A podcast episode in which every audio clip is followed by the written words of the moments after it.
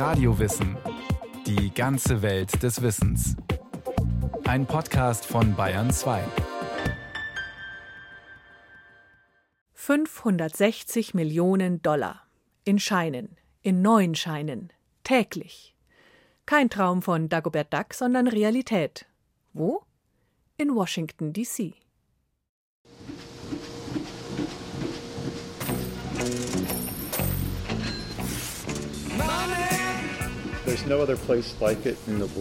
So etwas wie hier gibt es nirgendwo anders auf der Welt. 16.000 Scheine ergeben einen Geldpacken. So schicken wir die Scheine an die zwölf verschiedenen Notenbankbezirke. Wenn du einkaufen gehst oder dir ein Eis holst, dann triffst du überall auf deine Arbeit.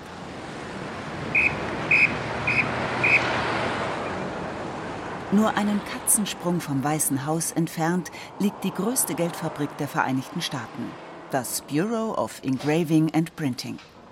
So lautet der offizielle Name der US-amerikanischen Notendruckerei. Der Eingangsbereich mit seiner hellen neoklassizistischen Kalksteinfassade und den riesigen Säulen gleicht einer Festung. Über drei Straßenblocks erstreckt sich der gewaltige Gebäudekomplex. Sieben Stockwerke, zwei davon unterirdisch, umfasst das Stahlbetonbauwerk. Hello, I'm Michael. Eine Mitarbeiterin, Lydia Washington, öffnet per digitaler Schlüsselkarte die erste Sicherheitsschleuse. Hinter dem stählernen schweren Drehkreuz und mehreren Türen beginnt der Produktionsbereich. Die staatliche Druckerei ist als Behörde dem US-Finanzministerium unterstellt. Das ist in Deutschland anders. Die Deutsche Bundesbank schreibt die Aufträge für ihren Bargeldbedarf europaweit aus. Zertifizierte Privatdruckereien, zum Beispiel das Unternehmen Giesecke und Devrient in Leipzig, haben dann die Lizenz zum Eurodrucken. In Washington geben die Währungshüter dieses Privileg nicht aus der Hand.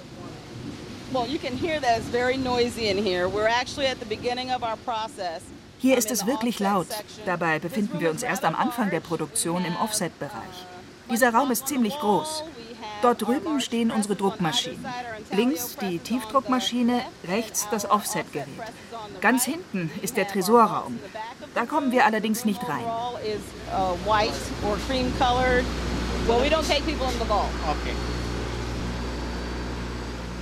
Der Lärm ist ohrenbetäubend.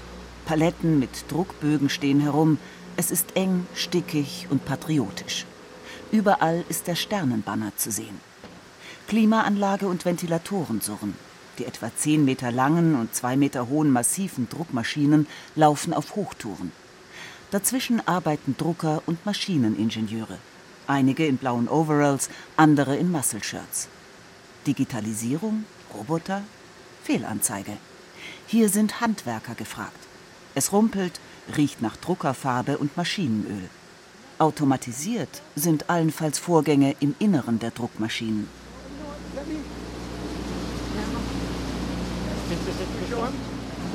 Heute werden Zwanziger hergestellt, erklärt James Sutherland. Der Schichtführer im Karohemd und mit tätowierten Armen ist für den ersten Teil der Scheinproduktion verantwortlich. Das beidseitige Aufbringen der Farbe im Offset-Verfahren. Auf die Vorderseite presst die Maschine das Porträt von Andrew Jackson, der siebte Präsident der USA und Mitbegründer der Demokratischen Partei.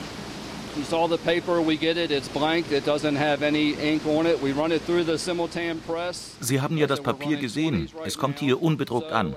Dann läuft es durch diese Simultanpresse. Beide Seiten erhalten gleichzeitig ein Motiv. Wir arbeiten mit jeweils drei Farben auf der Vorder- und Rückseite. Hier sehen Sie Orange und Grün. Die Farbe wird durch Druckplatten aufgebracht. Dadurch entsteht ein Regenbogeneffekt.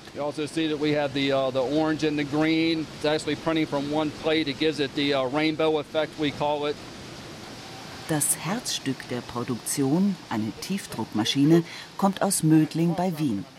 Hergestellt von einer österreichischen Firma, die zur Unternehmensgruppe König und Bauer mit Stammsitz in Würzburg gehört. Mit 90 Prozent Marktanteil ist der Konzern Weltmarktführer im Banknotendruck. Die Maschine kann bis zu acht Farben beidseitig drucken, sowie Motive mit Relief pressen, so dass man sie ertasten kann. Diese Strukturen im Papier sind nur schwer nachzuahmen, eine Hürde für Geldfälscher. Mit einer Geschwindigkeit von 9 bis 10.000 Bögen pro Stunde zischt das Papier über die Walzen. Aus jedem Bogen werden später 32-Dollarscheine. Die Hochgeschwindigkeitspressen rotieren unentwegt, von montags bis freitags 24 Stunden lang. Scheine im Wert von etwa 560 Millionen Dollar rollen hier täglich vom Band. Bei gerade einmal 3,6 Cent liegen die Herstellungs- und Papierkosten für jede Dollarnote. 2003 kam diese moderne Drucktechnik erstmals zum Einsatz. Damals waren es nur die 20er. Inzwischen drucken wir alle Scheine bis 50 Dollar. Drei Druckpressen laufen hier in Washington, D.C. Eine mit 20ern, eine mit 10ern, eine mit 5ern. Die Zentralbank gibt ihre Bestellung ein Jahr im Voraus an uns und wir teilen die Produktion dann in Monate auf. 1,67 Billionen Dollar sind derzeit weltweit im Umlauf. Laut Federal Reserve kursiert davon nur ein Drittel im eigenen Land. Jeder dritte Schein zeigt die kleinste Einheit, einen Dollar, mit dem Porträt von George Washington. Der erste US-Präsident wacht auf der Vorderseite. Die Rückseite zeigt den Wappenadler und eine Pyramide, an deren Spitze sich das sogenannte Auge der Vorsehung – oder allsehende Auge Gottes befindet und die göttliche Dreifaltigkeit darstellt. Ein Symbol, das auch von den Freimaurern benutzt wird und die Nation beschützen soll. Alles in grüner Farbe. Das ist seit der ersten Serie von 1862 bis heute so geblieben. Die chemische Formel für die Farbe wird streng geheim gehalten. Eine weitere Maßnahme, um Geldfälschern das Handwerk zu legen.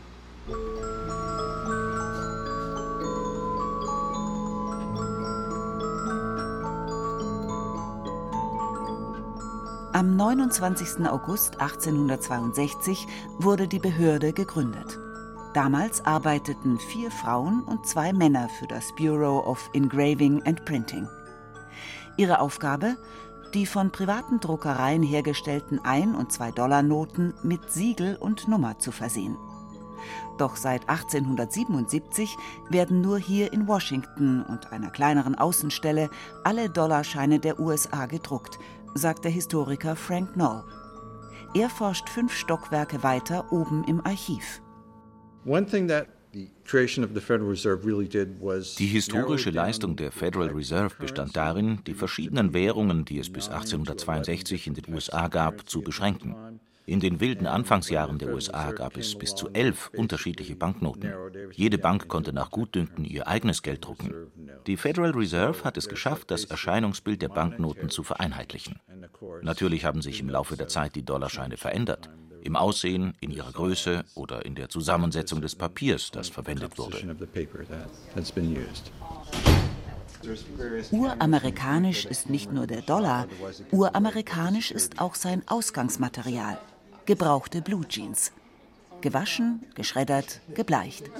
Daraus stellt das Familienunternehmen Crane in Massachusetts für die Notendruckerei den Rohstoff her, der später zu Geld wird. Allerdings gilt, bei leichter Feuchtigkeit und niedrigen Temperaturen haben Pilze leichtes Spiel und zersetzen die Weltwährung Nummer eins. Der Dollar ist alles andere als eine harte Währung, wenn es um die Papierqualität geht, erklärt Frank Noll. Der Hauptbestandteil des Dollar ist Denim, also ein besonders festgewebter Baumwollstoff. Die meisten Leute denken irrtümlich, dass die Währung auf Papier oder Holzfaserpapier gedruckt ist. Das ist übrigens der Grund, warum Ladenbesitzer, wenn bei ihnen im Geschäft mit einem 20, 50 oder 100 Dollar Schein bezahlt wird, einen angespitzten Bleistift nehmen und mit Kraft einen Strich darauf malen. Das ist der Reißtest. Echte Scheine sind strapazierfähiger. Normalpapier aus Holzfaser wird dabei rissig, was bedeutet, dass der Dollar eine Fälschung ist. Echte Dollars enthalten keine Holzfasern. Während der Schweizer Franken aus einer Kombination von Papier und Kunststoffschicht besteht, was ihm seine mechanische Stärke verleiht, haben Australien, Neuseeland und Kanada ganz auf Polymer-Kunststoffnoten umgestellt. Die Produktionskosten von mehr als 10 Cent werden durch die deutlich längere Lebensdauer der synthetischen Scheine wettgemacht.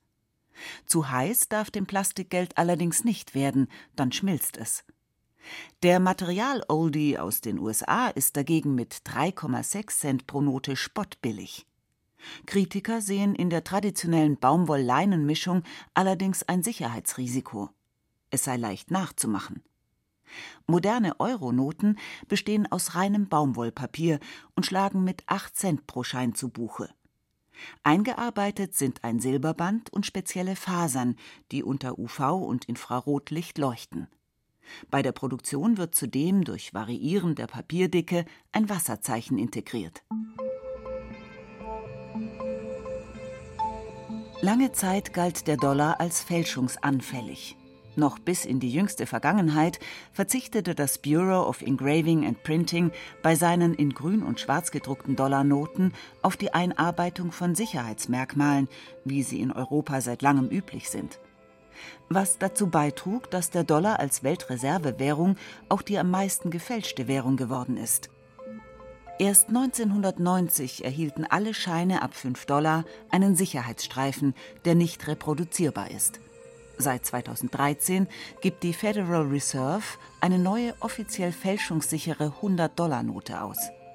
Diese enthält Sicherheitsmerkmale wie einen blauen dreidimensionalen Streifen in der Mitte und ein Tintenfass, in dem man die Freiheitsglocke von Philadelphia erkennen kann und das die Farbe mit dem Betrachtungswinkel wechselt. 500 und 1000 Dollar Noten wurden 1969 aus dem Verkehr gezogen. Ob die Jeans-Dollar anfälliger für Fälschungen sind, wollen wir von Historiker Noll wissen. So, yeah, I can't comment on that. Kein Kommentar. Nur so viel lässt Noll sich entlocken. Das Thema Fälschungssicherheit beginnt schon bei der Papierproduktion. Alle Bögen werden mit einem Wasserzeichen versehen, das den Wert der Note zeigt. Das allein sei schon schwer nachzumachen, sagt Mike Dumareski aus der Produktion. Zudem sollten Drucktechnik sowie UV- und Mikrodrucke die Scheine praktisch fälschungssicher machen. Mikrodrucke, die nur von Hightech-Maschinen aufgebracht werden können, sind für das menschliche Auge kaum zu erfassende Merkmale, unter der Lupe aber deutlich lesbar. Jeder Schein hat eine eigene Seriennummer, die aus Buchstaben und Ziffern besteht. So lässt sich jede Note einer der zwölf Notenbankbezirke und einem Jahr zuordnen. Umso erstaunlicher, dass es Fälschern trotzdem immer wieder gelingt, Blüten herzustellen. Mit den 100-Dollar-Noten gab es lange Zeit Probleme. 1989 tauchten hervorragend gefälschte Dollarscheine auf und wurden von US-Fahndern auf den Philippinen lokalisiert. Die falschen Hunderter wurden respektvoll Supernote getauft. Die Blüten stammten aus Nordkorea. Das war ziemlich überraschend, denn für solch hervorragende Nachahmungen braucht man richtig gute Druckmaschinen.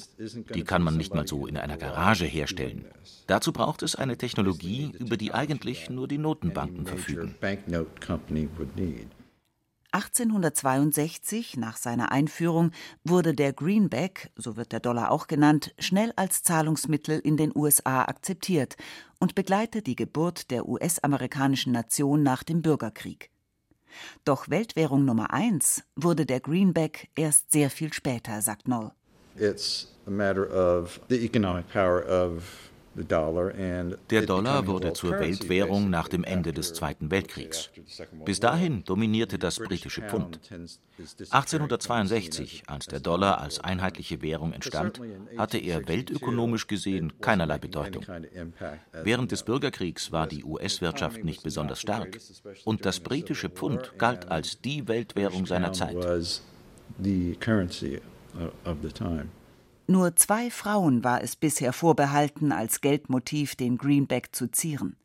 Beide Scheine werden seit über 100 Jahren nicht mehr gedruckt, so Historiker Frank Knoll. Die Welt verändert sich ständig, zum Beispiel die Geschlechterbeziehungen durch den Feminismus. Man sollte meinen, dass auch der Dollar diese gesellschaftlichen Veränderungen widerspiegeln würde. Mitnichten. Martha Washington und Pocahontas waren bislang die einzigen beiden Frauen auf einem Dollarschein.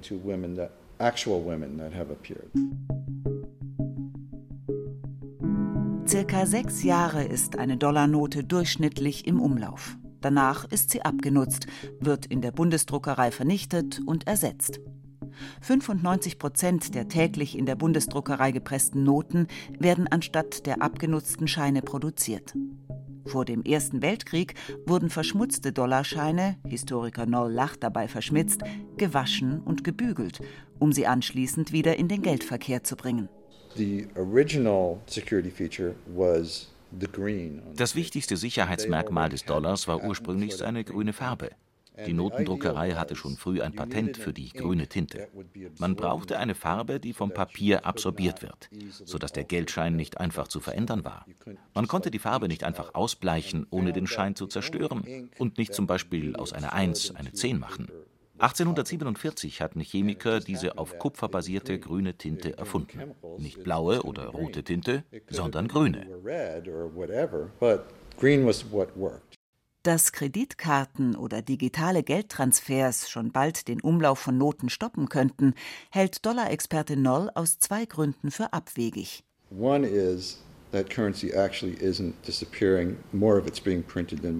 Erstens werden heute mehr denn je Noten gedruckt. Und ein Ende dieser Entwicklung ist nicht in Sicht. Zweitens höre ich dieses Argument vom Ende des Bargeldes seit den 1970er Jahren. Bereits damals wurde prognostiziert, dass wir alle nur noch Plastikgeld benutzen würden. Jahr für Jahr hört man das Gleiche. Und trotzdem drucken wir weltweit noch immer Papier- und Polymernoten. Es ist noch ein weiter Weg, bis sich daran etwas ändern wird.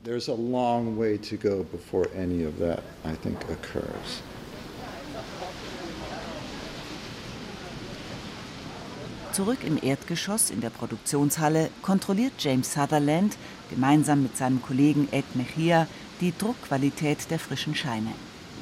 Dafür wird jeder Bogen von Digitalkameras nach Fehlern gescannt. Das automatisierte Monitoring-System dokumentiert jede Abweichung von der Norm. I'm going to do something so you can actually see it. Do a quick load down. Mit zarten Eddingstrichen malt Mejia für uns auf einem noch feuchten Druckbogen Andrew Jackson einen Vollbart und lacht dabei. Sofort signalisiert der Rechner ein Problem, stoppt die Produktion und zeigt, auf welchem Bogen genau der jetzt bärtige Ex-Präsident der USA, der auf seiner Plantage Sklaven für sich arbeiten ließ und als berüchtigter Indianerhasser galt, unrasiert erscheint. Das geht ganz schnell. Die Maschine schmeißt den Bogen einfach raus. Bis zum Ende des Tages wird alles dokumentiert und man kann sehen, wie viele Bögen okay waren und wie viele Fehler hatten. Auch was für Fehler dabei waren, erfahren wir.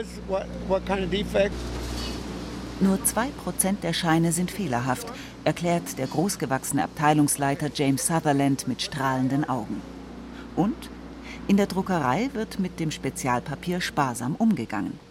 Ist ein Teil eines Bogens als Fehldruck identifiziert, wird nur dieser Teil geschreddert, nie der ganze Bogen.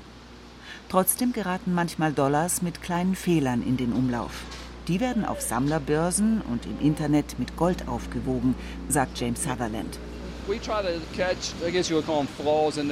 Wir versuchen natürlich immer Fehldrucke herauszunehmen, aber einige entwischen uns dann doch. Darauf sind vor allem Sammler scharf. Auf eBay werden die Fehldrucke manchmal angeboten. Da tauchen zum Beispiel schief abgeschnittene Scheine auf oder Drucke mit kleinen Fehlern. Die sind sehr beliebt. Für die nächste Phase der Geldherstellung schiebt Sutherland die etwa ein Meter hohen quadratischen Dollarstapel in einen Tresorraum zum Trocknen. Sein Kollege Ed Mejia arbeitet für die Bundesdruckerei bereits seit vielen Jahren. Dem sportlichen Kalifornier scheint die Dauerbeschallung von 95 Dezibel nichts auszumachen. Das Motordröhnen eines LKW ist genauso laut wie seine Druckpresse. Hier ist es noch lauter. Das Tiefdruckverfahren arbeitet mit einer Kraft von 30 Tonnen pro zweieinhalb Quadratzentimeter. Die Presse ist also sehr stark. Ein herkömmliches Blatt Papier würde unter diesem Druck zerreißen. Jedes Mal, wenn man diesen Schlag hört, zack, zack, ist wieder ein Bogen bedruckt. Eine Ladung besteht aus zwei Schubern mit jeweils 10.000 Bögen, also insgesamt 20.000 Bögen.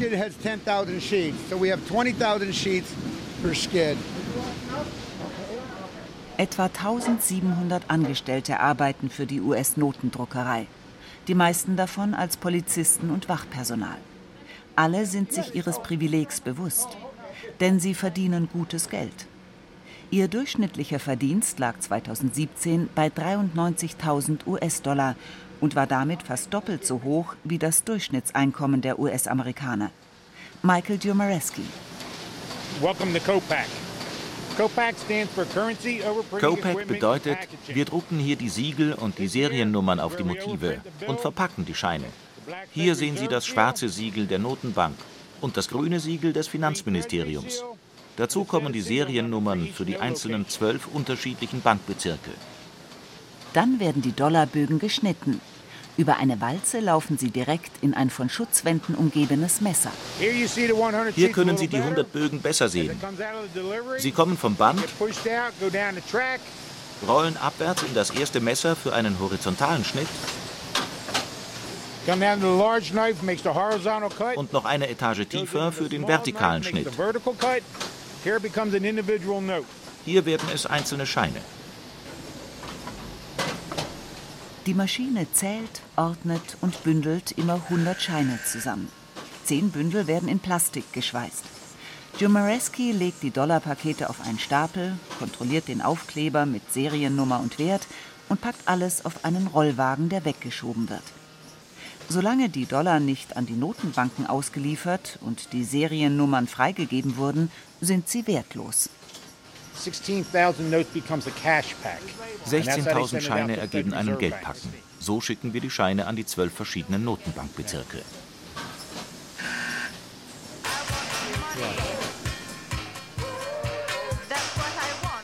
Am Ausgang blickt George Washington streng von der riesigen 1-Dollar-Note.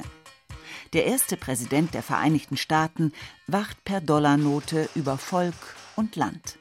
Das ist die Botschaft uneingeschränkt und mächtig.